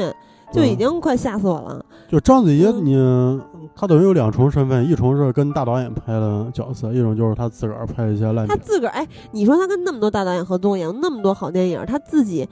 怎么一点儿就是她分辨不出什么好什么坏吗？她为什么不是老做这种她片她子呀？嗯不是，我觉得章子怡她不是那种，她就是说，她一方面就是呃就演好片儿，提升自己就是形象。一方面就接一些这种破商业片儿对啊捞钱，对啊，所以我说这是挣外快不是嘛。，我觉得她她应该能够评估到这部她片子懂对能挣什么钱、他啊。肯定能，他肯定懂这个部人。这部片子，你没看它从头到尾就跟一情景喜剧，成本特别低。对他肯定明白这个片子好和坏，但是呢，他作为一个制片人的身份，他的目的不是在去表现我能不能把这个片子演得很好，因为章子怡是一个非常有野心的人，你要明白。是啊所以说，他如果不在这个片子里边儿，就是为我打造的这部影片，我不需要这么去干。所以呢，我这个片子的目的性很强，就是为了我作为制片人，我要通过这个片子挣外快，所以这个事情办到就可以了其。实其实他这个他这个片儿的那个主创阵容，其实还真是不只是章子怡做制片人，他导演魏楠是当时号称中国剪预告片儿最牛了，嗯然后他的艺术总监是陈正道，嗯。就是说他的幕后团队，这个片儿的幕后团队是非常厉害，而且他当时就是宣布拍这个片儿之前，说是要拍科幻片儿，嗯也是一个科幻片儿。嗯结果结果拍成这样，你就觉得就是说这帮人就是坏了心眼儿一样。嗯，就是情景喜剧嘛，所以这个片子应该，呃，应该是成本非常非常的低，里边儿顶多就是一个特斯拉，然后全是广告。，对我我是觉得这片儿他就是就是真是侮辱观众这片儿。这是特斯拉的超长广告片儿。因为中间儿你知道有一个有一地方就是特斯拉嗯广告，就是在他去那什么奶奶爸培训班儿的时候，当时有特斯拉碾过落叶的一个慢镜，配合上嗯那当时的音乐，就是完全是广告。对，因为在这 种嗯这种地方出满进，任何没有剧情的需要，也没有感情的一个输 出，居然加了一个慢镜，而且非常非常的华丽，就完全是广告片儿。嗯，像那个阿和说的，这个片子的导演本身就是一个是吧，剪辑很牛的，预告片片儿很牛的一个对啊人物，所以他剪这种广告片儿简直是熟呃不是驾轻就熟。对驾轻就熟，对， 嗯所以这个片子呃，说一下，先说一下听友的评价吧，就是白喵妍妍说。呃， 为了投票保持公平客观，连两天连补了八部烂烂片儿。哇塞，这位朋友也真拼是了为了节目，谢谢你啊，感谢你，但是非常心疼你，以后不用这么拼啊。呃，他说真的有想吐的感觉，而且看完反而更不知道怎么投票了，真是各有各的烂法儿。从天而降和栀子花开属于不敢相信，这居然也能叫电影型儿的。从天就是在裸心谷租个别墅自己玩儿的过家家。栀子呢，真的就像快本放的自以为很唯美的 VCR，你只能截嗯图看才能看下去。嗯，反正这过家家这点是是挺合适的，形容他们在干什么。嗯嗯嗯，那这个片子是阿和今年啊，不是去年，就是是你心头的冠军是吧？对，而且而且这个片儿能入我近五年所哇有塞，每一年烂片儿冠军，超过富春吗？呃绝对 我富春比他强太多了。对，咱们那个听友，我要找楼下小黑也说，《从天而降》已经刷新了我对烂片儿的认识，也是这部电影儿，就是咱们之前在那个刚才刚开始时候说的嘛，《错别字三部曲》里面最牛的是这部，因为这部上映了之后，所有的网友都说。啊，这是我从来没看到这么烂的片子。然后对富富春呀，还有什么那个之前的什么那烂各种各样的烂片儿都不及他的多少多少，就中间隔着个多少多少的什么对片儿。嗯我是觉得这片儿是中国烂片儿史上一个跨时代的作 品，因因为之前烂因片为儿富大家春最次还还有制作是吧？不是之前大家看烂片儿，我知道你这烂片儿就是说有一个呃大概的故事框架，嗯，这片儿是一点故事框架都没有。我嗯当时看这片儿，我真是我看十五分钟，嗯我问我旁边就是一凤凰电影的主编，我问他，嗯我说你看懂了没？他说没有。我说那咱出去吧，嗯，然后我俩就出去了。然后我 出去，我出去就发了一差评，然后我又回去，我我真的不知道他从头到尾所有台词儿就在到底在说什么，那你怎么又回去 了？因为那啥，他嗯那个，嗯，就是说我如果我我就是咋说，还是抱着一种好奇心，哎，万一他后边儿，哎，逆转了咋办？ 我这我这不冤枉人片儿啊！然后我就回去，结果回去发现还是看不懂，而而且啊有当时是首映礼看，就是奇怪的一点是，就是你像一般首映礼，啊他如果电影放完，哎对这个片儿我觉得特牛的一点就是说他们。这么烂一片儿，他们居然敢做映后见面会，嗯嗯就一般一般就是说有映后见面会，就是到场先嘉见宾、啊对到场嘉宾，怎么说也就是留下来看他嗯们来。结果就是那场就是说，字幕一出，大家简直跟挤破头了，抢着往外冲，就没有人想再留在里边见他们那些 主创。嗯，所以当我们就是说身材无比巨高的郭敬明带着一帮嗯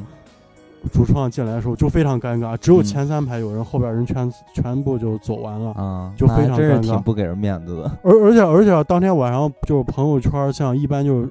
像这种媒体场，嗯就大家看完可能有因为某些某些工作关系吧，嗯，大家都不会就再烂片儿也不会说集体失忆了不烂，，但是这片儿真的就是说大家真的是已经达到一个忍无可忍的界点，嗯嗯真的就也啥也不管了，真是已经烂了。我我我必须得说这片儿烂，不说这片儿烂。我难受，嗯，这么这么恐怖啊！这个片子，这片儿真的我我从没看过这么烂的片儿，可以把我我这近五年我是可以把那个国外的烂片儿也放进来比，嗯，那其实这个片子，我觉得有几个点可以去说的，也是通过这些比较受大家关注的一些青年艺人吧，比如说张艺兴，是吧？因为这也这个张艺兴也算是和什么鹿晗，还有那个叫什么来着，老炮儿里边那个，啊就是吴亦张凡艺兴、鹿晗、吴吴亦亦凡凡、黄子李易韬峰、黄子韬。黄子韬嗯他没有怎么演过电影，电影嗯作品嗯可以生肖末吗？对是，不就是那不算，不要不想说了。但是今年，呃，剩下的几个小鲜肉都是有作品的，对，而且我我算了一下，嗯，有一个人是有两部都上了烂片儿的 top 五，嗯，那就是李易峰。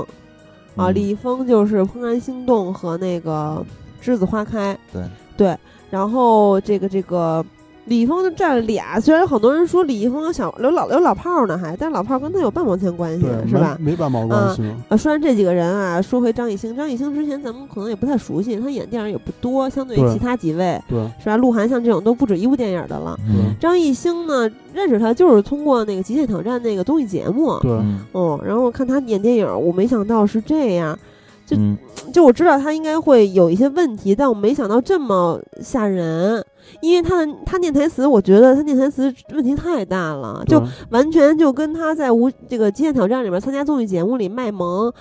嗯，是犯傻充，当然他好像真的是挺呆萌的，反正就跟他正常生活中去说话是一模一样的那种，嗯完全不适合在电影里面出现的嗯，这个说话的语气啊、腔调啊等等，其实就是特别恐嗯怖大家本身是对张艺兴是有点儿期待的，因为他嗯在综艺节目里的表现其实是严格来说比刚才咱们提到那几位都要强。对啊对吧吴亦凡就比较差，对，吴亦凡在综艺节目里的表现真的就是很没点，然后大家也不会记住这个人。但是呢，咱们再回过头来去看他们自己的演艺生涯，你会发现其实这里边儿，我个人认为吧，走的比较好的还是吴亦凡，而且将来可能他的发展应该是最好吴的。亦凡在时尚圈也挺牛的，对嗯都走大秀了。因为这个片子，咱们就先不说这几呃，因为咱们现在就先不说这几个人的演技怎么样，大家也都知道那么回事儿。但是呢，这里边儿的潜在的可能性是，吴亦凡他是就是他的眼光是比其他人要好的，你可以看到他去挑选老炮儿这样的电影。不是因为吴嗯亦凡是华谊的艺人，就刚签了华谊，啊我我那那就不说这些了啊，嗯我不知道是不是出于他自己的一个心愿去挑选这个影片，是他们这些小鲜肉，其实他嗯。本身就是私下他们那些导演就是说他们嗯其实也是很努力，啊对也是很希望演好片儿，对，但是你能看到啊，就是说吴亦凡扮演的这电影里边的角色，咱们不说他演技到底有多好或者对多烂，但是呢，这些角色的重要性是不一样的。咱们看《老炮儿》的时候，吴亦凡扮演的这个角色内心是有成长的，这对于一个电影儿和就是电影里边的一个人物、一个角色来说是非常非常重要的。但是呢，你看所有的李易峰也有成长，李易峰那那也不叫就成长，李易峰那个就是还是保持原样，他那个不叫成长，因为他完全没有一个心理的变化，一个成熟，然后前者和后者之间的一个转化。但是，呃，吴亦凡那个角色，呃，他是明显的从头到尾，他是有一个很明显的落差的，呃，和一个转变的。因为你看《老炮儿》的时候，刚开始的，呃，吴亦凡扮演那个角色，他其实大家呃导演给他定位其实是一个他曾经就是飙车出过人命的一个人，到后边儿你会发看到他还对于这个角色有一些内内心的建设，比如说他去看江湖的一些武侠的书籍，小李飞刀嘛，对然后到后边儿一直他服了六哥。就是这种一个心态，然后一直站到了六哥的这个角度去认这个规矩，认这个理儿。但是呢，人都叫六爷，你怎么叫六哥啊？就是你又不是闷三儿，兄弟都叫六哥， 呵然后然后你看你看这个李易峰这个角色，大家可以看到李易峰这个角色一开头他和这个六哥是吧， 就是不太搭，呃，从这个内心戏的角度来说，他俩就是有一些矛盾的。但是呢，你可以看得出来，其实作为儿子，他一直非常的就是服他爹，然后也非常的爱他爹。他不服他爹，他很，咱们只是说内心的这种关系上，他们是还是认这个爹的，就是说嗯我是我是讨厌你，那是因为我的母亲的关系，但是呢，我还认你这个爹，因为他爹住院的时候，他很好的去照顾他，然后呢，他被那帮。呃，人绑了的时候，他爹过来救他的时候，他也很吃惊，然后他也想，呃，保护用自己的方式，就是一种不认命的，就是呃不认不服软的方式去叫六哥走，不要救他， 也是一种出于一种保护。到了，所以你可以看到他这个人物的内心的走向，其实一直还是对于这个爹是有认可的，和一种就或者是对于两者的关系是有我认我可特别怕的。到时候咱们做。下一期节目，大啊家没有把炮老老儿投出来，然后你下一期你不把是这老你把老这炮儿段剪到下一老期炮算儿可说了。的 很多，到时候咱们再说。那现在对就啊不说你这个赶紧了，说我出只是真想相说，吴嗯，亦嗯凡，我我相信他可能未来的发展是比较大的，而且他对于自己的形象，别人本来他们就是小鲜肉嘛，卖的就是偶像，卖的就是皮嘛。嗯那他现在为了接戏，可以放弃这些那个那个叫什么综艺节目的一些形象的一些问题，然后剪一个大光头之类的等等的形象。我不是觉啊得他剪大光头是演星爷的电影，对啊，就是为了了电影嘛，为了嗯角色嘛。所以说你可以嗯不是看这得不出是来，基本的吗？嗯是光基头本怎么的，了是基本的，也是能反映出来他的努力，还有他对于这条路的一个态度啊。这是这是一是种态度啊，是就是如果说嗯有很多人，你看邓超，我现在参加的综艺节目，我就不可可以不好好演电影了，对不对？这综艺节目多挣钱 啊，人家又又好不好演累，烈灼心了啊，那个是之前，啊，对，是之前，对所以我我是想说一个事情，就是说这四个人里边儿，我还是觉得吴亦凡可能未来的发展要稍微好一点儿，而且他，咱们严格来说，真正的他的外形嗯，是比其他人要强一些的。你觉得呢？呃你我觉得是谁最帅？啊我是觉得未来可能鹿晗是最火的一个，嗯但吴亦凡可能在演员这个道路上是走的最远的一个。我觉得鹿晗非常窄，啊他将来他他是啊能演的戏挺窄的。他那些包嗯，他之前两部作品嗯等于就是量身定做的角色。对啊，就他的长相、身材，然后演技就不说了，对啊，就外形的局限比较大。对长得太像姑娘了。嗯，所以说他要演这个 gay 片儿的时候，会让人看成一个 正常的两性的爱老情少故恋事。对， 嗯，而啊而且那而且你知道吗？那个吴亦凡以前是篮球校队，啊，真的假的？受受过那个专业啊，吴专亦凡啊对啊，啊我知道，他受过那个专业的训练，但他打得很烂啊。非常棒，他篮球水没有平没非常有，高。你没？看过那什么？我我有看过他以前打球的视频，啊不是，你看一期那什么，他和呃李晨儿他们做那个节目，就是百事可乐做的那个挑战的那个综艺哦节目、里边，他们和巴特尔，然后还有孙悦他们打上篮球，你可以看到吴亦凡打的不行。真正的啊，我看过那个，因为我不是天天看球嘛，然后 NBA 腾讯 NBA 当时会请一些嘉宾过来，就是当这个嘉宾，然后去解说篮球，然后中间会和主持人去打一些比赛，就是做一些片花吧。当当时请来了那个蒋劲夫，对啊你知道蒋劲夫吗？呃，《栀子花开》里边那个吉他手，对啊他去现场跟那个柯凡打了一场球， 对啊你会看到蒋劲夫是真会打球，而且打的真的挺不错，而且是一个左手选手，而且你看蒋劲夫还能扣篮呢，挺牛的。蒋劲夫的身体素质极棒，对啊，他是玩玩跑酷啊，对啊，不是蒋劲夫原来也不是这样，怎么你跑《栀子花开》里面那样了？他原来好像也不不至于是现在这个我我德我觉得这行啊。跟他的经纪团队有关系。啊算了，咱们就已嗯经，咱们现在都不想说从天而降了，对，一是直吧在故意跑题所。以咱们就就别说从天而降呃了，不行，那冠军你怎么也得说两句啊？就可可以了，说了差不多了。除了咱们榜单上除了这五前五名的，就大家嗯投出来前五名，然后再说说一部特别重要的片子，因为这个咱们呃这期节目其实投出了前五名，无非就是在铺垫一部片子。这个片子就是《小时代》， 为什么铺垫他？你说因为大家看了所有的烂片儿，你会发现，哇，《小时代》简直拍的太好了，太让人感动对了。对，对，这是《小时代四：灵魂尽头》，其实他是排在了第六，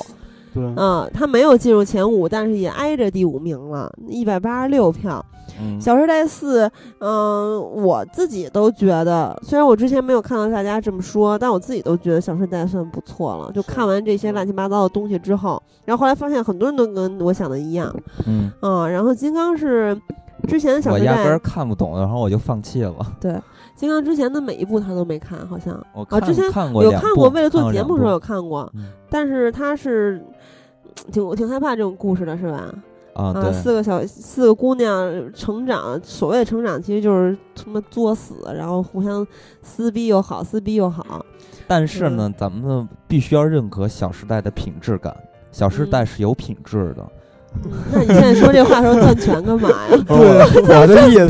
我的意思是说啊，就是咱们通过刚才提到的那五部片子来看的话，《小时代》的制作嗯 嗯是有品质感的。当然，咱们不能和是吧，像狄金斯这样的摄影大师去做比较，就是说在这个水准里，你去看待《小时代》是有自己强烈的一个风格，然后会有自己的对。受众的点，而而然后且品而质且感。 小时代之后会有有一些跟风小时代的作品，我没错太多了对啊，那女生宿舍。还有就《栀子花开》那上面那四个女的一出来，我就觉得《小时啊栀子花开代也》有，然后有个男神时代，还有一个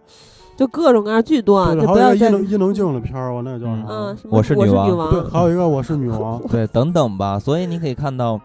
我相信《小时代》是将来会在咱们就是现在这个电影史史上是留下一笔的。为什么呢？因为它是很明显的能切入到现在电影的一个特点，一个是 IP，对吧？还有一个对就是粉丝电影。所以呢，我我觉得有很大的就是源头。虽嗯然不能说它，我不知道它是不是最早的，但它肯定是最早的那一批，其中最受人瞩目的那一系列。嗯所以，《小时代》将来可能是会留在中国电影史上的。但是呢，呃，留下的口碑是好是坏，咱们这个就不做判断了对。但是它确实是嗯，很重要的，对于呃电影研究是很重要的一我个觉现象。得肯定还是坏，但是呢，对于影视影史嗯是有价值的。对啊，嗯就是电影研究嘛。对，但是听说有很多人看这部片子哭了，阿和你哭了哦吗？我我看第四部的时候哭了， 为什么？动的哭了是吗？对我我我嗯我我痛哭，我是伤心，我再也看不到《小时代》这么好的电嗯影，你真哭了是 我吧？真哭了。他其中因为郭采洁有一段就是独白的戏，确实还挺感人，演的不错。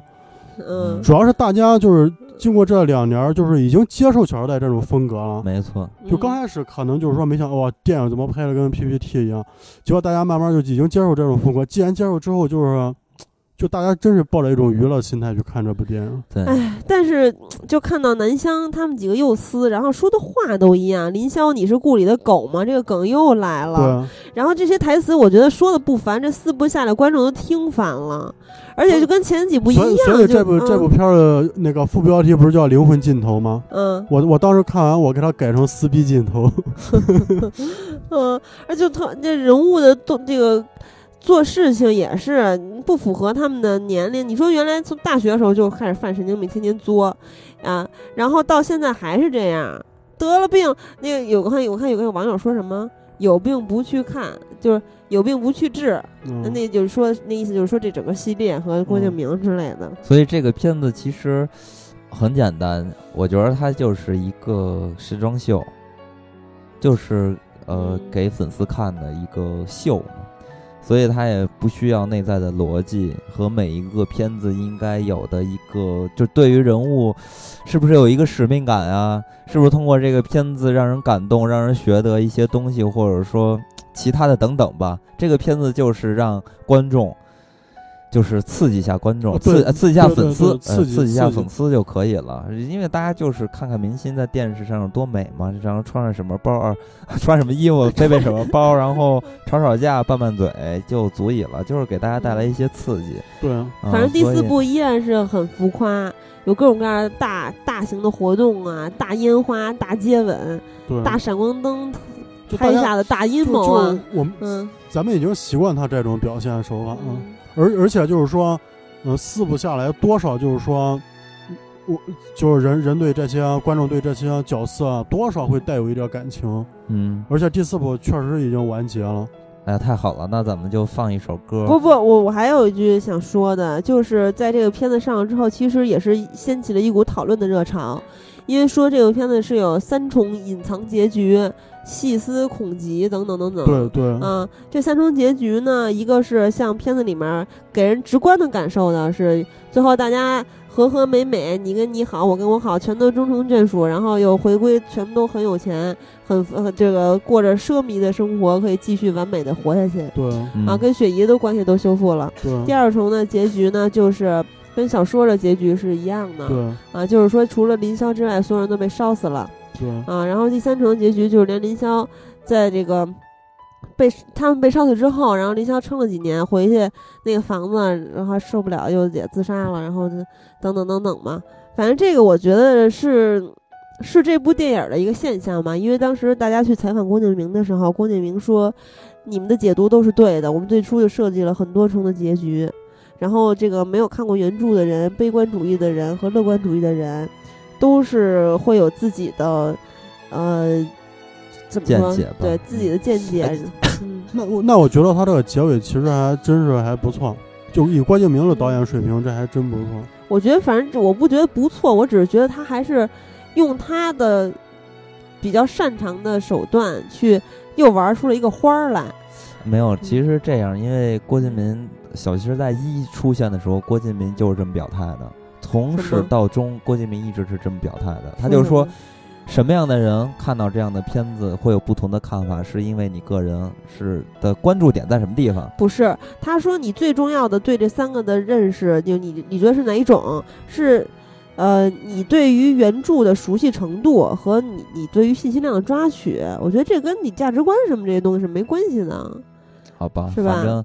嗯，呃，我觉得就咱们本期就到这里吧。那么咱们本期呢，就以《小时代》做一个压轴，我觉得还挺圆满的。 一五年的大事儿，《小时代》终于不要再来伤害我了。嗯咱们最后再给大家放终一于都首死了是吗？ 《不要再来伤害我》这首歌曲明年还有绝技啊？啊，啊，绝技对，什么绝东技西？马上就来了吧？对啊，还有啊，范冰今冰年的今里年边吧，啊嗯，，那个呃，绝技咱就是们小时就是郭敬明导的新对啊片儿嘛。咱们咱们刚才是一共说了六部电影，但是对咱们这个榜单上一共有十部电影，有一些人可能没有看到这个榜单，所以咱们嗯再给大家说一说其他四部电影还有什么。啊，其他四部就是第七名的《不可思议》，第八名的《新娘大作战》，第九名的《万万没想到》和第十名的《消失的凶手》。嗯，嗯，其实对于这些呃，刚才咱们提到的这些电影儿，呃，怎么说呢？有很多片子是烂片儿吧，没有挑选出来。我觉得咱们不需要就是把所有的烂片儿都说出来，因为咱们之前的节目或呃，因为咱们现在在做的节目，其实每个月都会有这个前瞻，然后观也影会指南，阅读对观影指南，对，也嗯会有一些我们看过的影片的一些回顾。所以呢，嗯很其实很多影片咱们在平时的节目中都已经聊到过了。嗯，而且还有一个原因呢，是有些烂片儿，它虽然可能比这个榜单上大家选的烂片儿更烂，但嗯，是呢，就没有几个人看过，也没有什么对人知道，嗯，所以这种就没有什么意义放在这个榜单上。对，嗯，然后当然我们还是希望在二零一六年中国大陆有更多好看的电影上映，对，是吧？对能够看到这些咱们今天提到这么多小鲜肉都在榜单上出现了，希望对他们能有一些改变，是吧？能够看到对他们一点儿一点儿的伴随着他们成长，作为观众，对、啊所所以有人其实都是这些演员呀、导演等等都是。对，所以千言万语，咱们想说的话都汇聚在了这首歌曲叫做《不要再来伤害我》的歌词中。那么伴随着这首歌曲，跟大家说再会。再会。再会。太多太多，让你迷惑，最后你还是离开了我。开始沉默，什么都不说，就让泪水慢慢地滑落。不要再来伤害我，